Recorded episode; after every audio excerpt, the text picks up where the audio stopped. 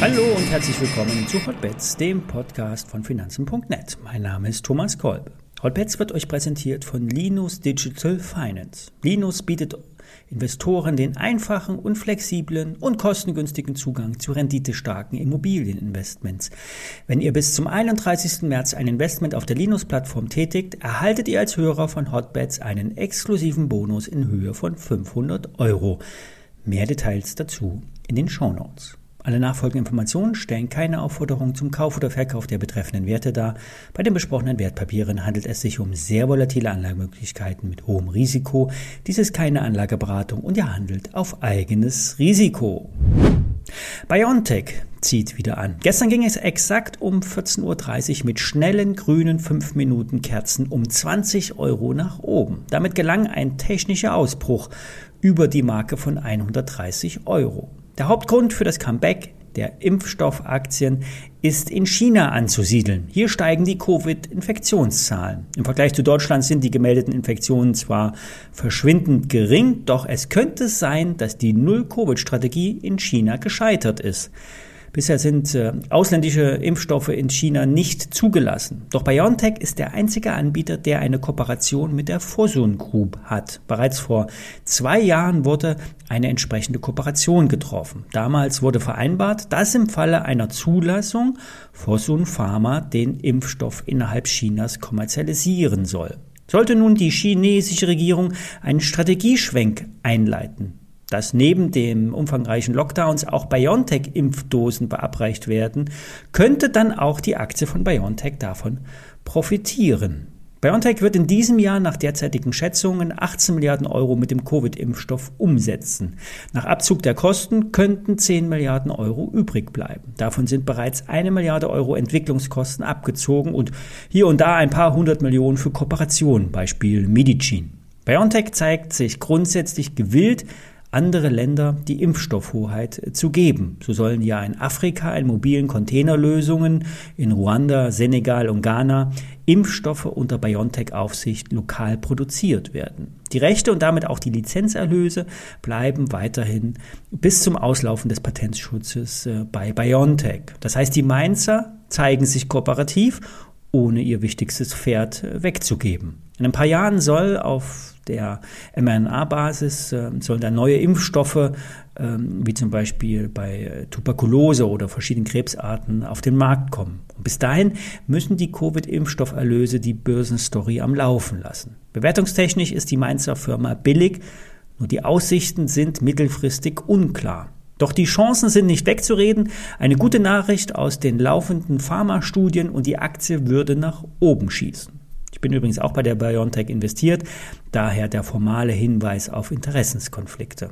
Das Anlegermagazin der Aktionär nennt die BioNTech-Aktie unter den Impfstoffaktien als aussichtsreichsten Wert, vor allen Dingen wegen der Kooperation mit der Fusion Group.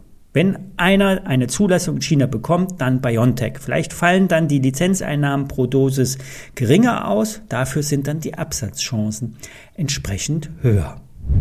Werbung.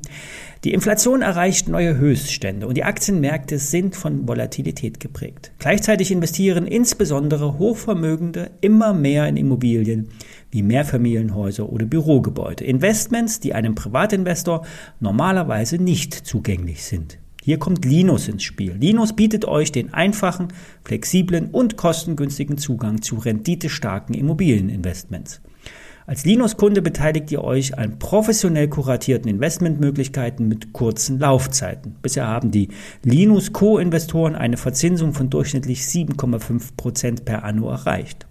Linus beteiligt sich an jedem Investment mit eigenem Kapital und äh, die Interessen für die Co-Investoren und für Linus sind somit immer gleich und alle Beteiligten profitieren von einer exzellenten, von einem exzellenten Rendite-Risiko-Verhältnis. Entscheidet euch bis zum 31. März für ein Investment auf der Linus-Plattform und ihr erhaltet einen Bonus in Höhe von 500 Euro. Mehr dazu in den Show Notes. Werbung Ende. Eine Aktie, die derzeit nicht weiter fällt, ist Twitter. Die Aktie des Kurznachrichtendienstes hat sich vom Hoch halbiert und läuft derzeit weit seitwärts, obwohl die Tech-Aktien sich ja wieder äh, stärker nach unten bewegen.